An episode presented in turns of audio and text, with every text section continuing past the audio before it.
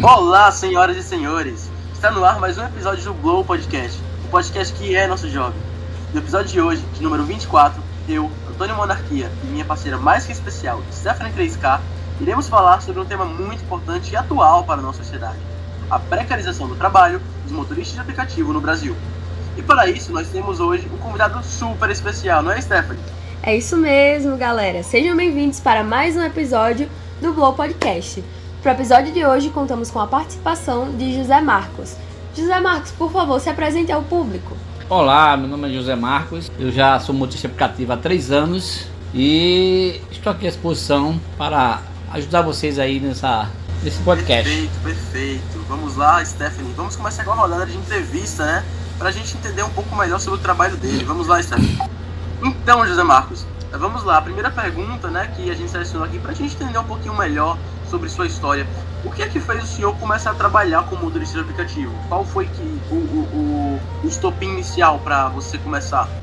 Antônio, é, o que me fez começar foi é, eu ficar com um tempo ocioso, certo? Eu sou, na verdade, corretor de imóveis, certo? Tenho uma formação técnica também em contabilidade.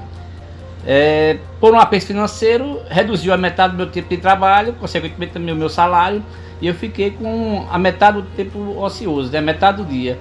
E eu resolvi ingressar nessa profissão de, de Uber já para arranjar um complemento de renda que eu tinha como funcionário, né? Da, na atividade que eu trabalhava Ah, como, como gerente. social. É, como gerente, com né? carteira assinada, né? É, carteira assinada, era se- seletista no caso, né? Ah, o senhor Ah, então sim. trabalhava no, como motorista de aplicativo como emprego extra, com uma Era renda como uma, extra. uma renda extra. Entendi. Então, seguindo esse caminho, o senhor acredita que vale a pena trabalhar na como motorista de aplicativo? É, na verdade, é, ele, ele se tornou para mim hoje uma renda principal, certo? E já que eu estava já trabalhando como aplicativo, eu decidi focar mais a, a- atividade, certo? Porém, eu trabalho com aplicativo e como corretor de imóveis. E como eu sou corretor autônomo, eu consigo trabalhar mais tempo como aplicativo do que como, como corretor. Porque o corretor faz meus anúncios e vou trabalhar e quando aparece o cliente, aí eu dou uma pausa, atendo o cliente e volto a, trabalhar como aplicativo. Ah, sim, interessantíssimo. É, então aqui eu fiquei um pouco curioso, né? O senhor falou que é, que é motorista aplicativo já tem um tempo. Então, me fala aí, né, se você puder, qual foi a maior dificuldade que você já encarou aí como motorista aplicativo? Qual foi a situação assim mais complicada? Olha, eu, eu, eu acho muito complicado o início, certo? Porque não existe nenhuma formação para você ser multiplicativo. Só o que, o que exige é você ter o veículo e dispor de tempo para atuar, certo?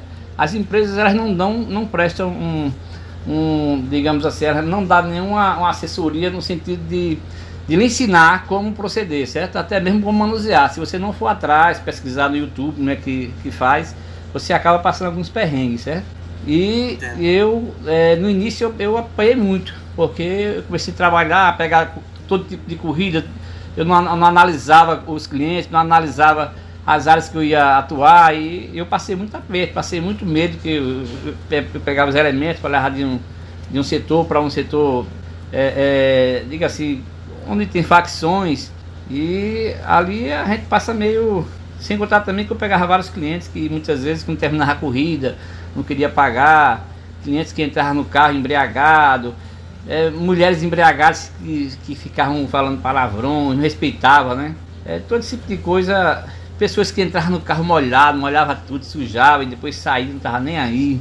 Aí é, é, é meio desanimador para trabalhar com esse tipo de público, mas com, com o passar do tempo a gente começa a, a aprender e começa a, a, digamos assim, a aprender a trabalhar e, e- e começar a excluir esse tipo de, de, de, de passageiros, né? Você começa a selecionar Ah, para que você sentido. consiga ter um, um rendimento melhor, certo? É, seguindo isso, você poderia explicar pra gente quais cuidados você tomou, o que você aprendeu com esse período de trabalho, que você possa passar para o público? É o que eu aprendi é o seguinte, é, eu comecei a atuar mais o pagamento só no aplicativo, quer dizer, eu não recebo mais dinheiro, eu não passo, eu, eu tenho que comprar uma maquineta para passar é, corrida no cartão, então nessa, nessa parte eu acabava eu mesmo perdendo e eu acabei trabalhando só com o cartão do aplicativo. Então é, eu já começo a pegar pessoas é, mais selecionadas, pessoas que, que já são analisadas até mesmo pelo aplicativo, porque ninguém vai entrar no aplicativo sem tentar com seus dados lá,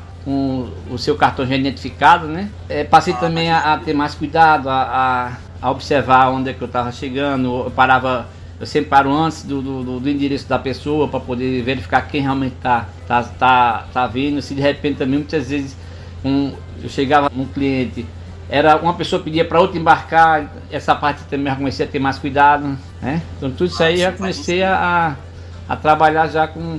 E até mesmo com a, a questão do cartão, eu, eu observei que eu perco menos tempo, eu sofro menos.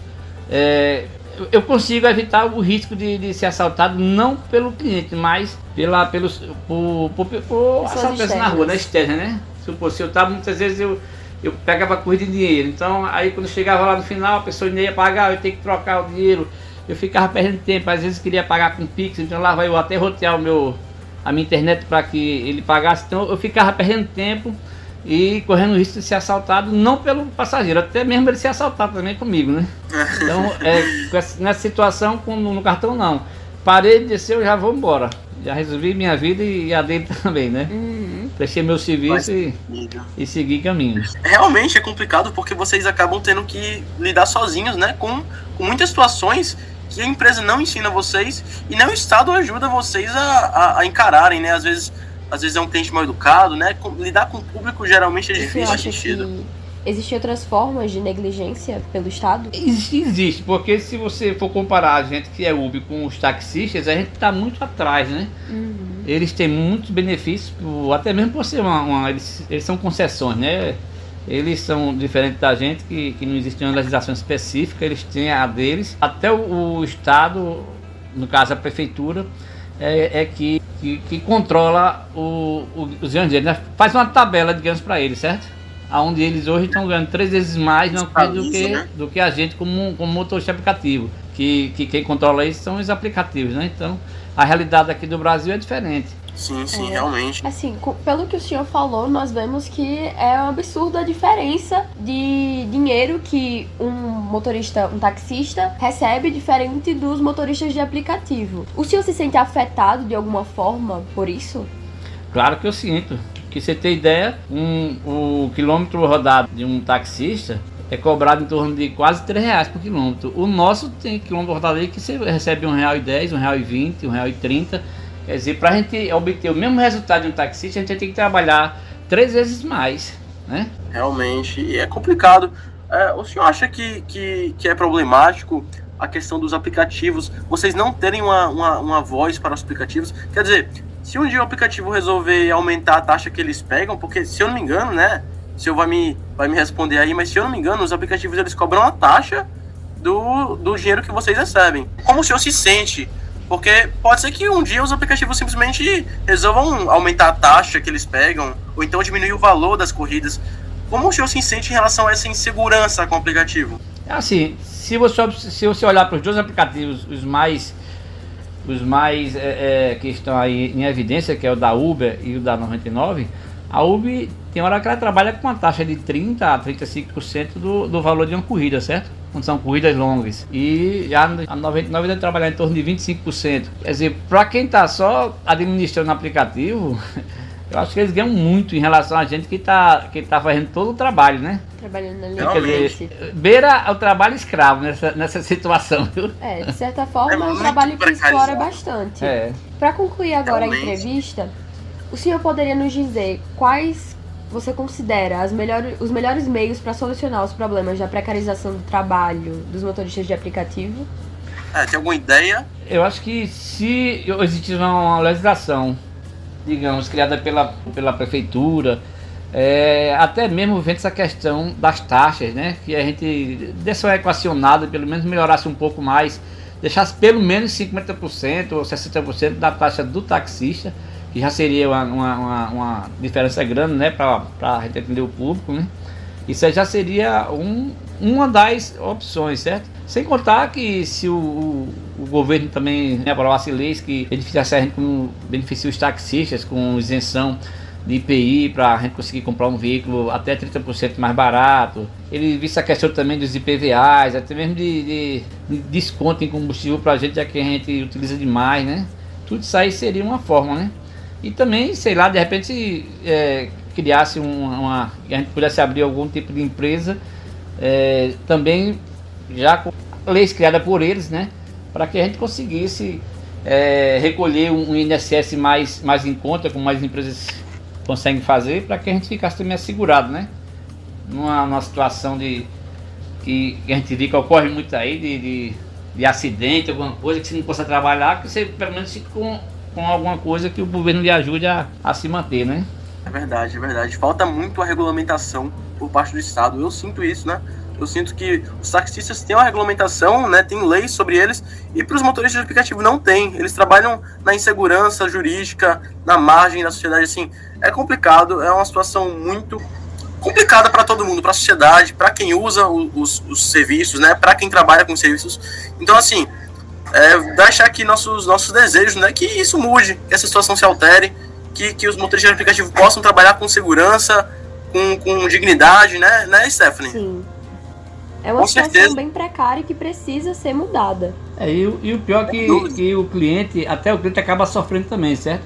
Porque na hora que você, que você não tem nada, nenhuma realização, o que acontece? Você começa a botar muitos motivos também que entram é, só para ir atrás de uma renda, né? Sem nenhuma preparação de atendimento, de nada, quer dizer, são pessoas também que às vezes atendem muito mal os clientes, tratam mal as é pessoas.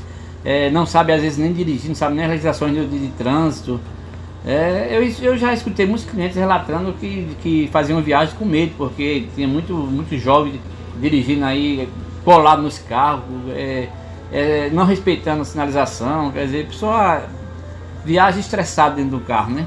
Então quer dizer, na hora que você, que você deixa só na mão do aplicativo, que não tem legislação nenhuma, então fica muito complicado.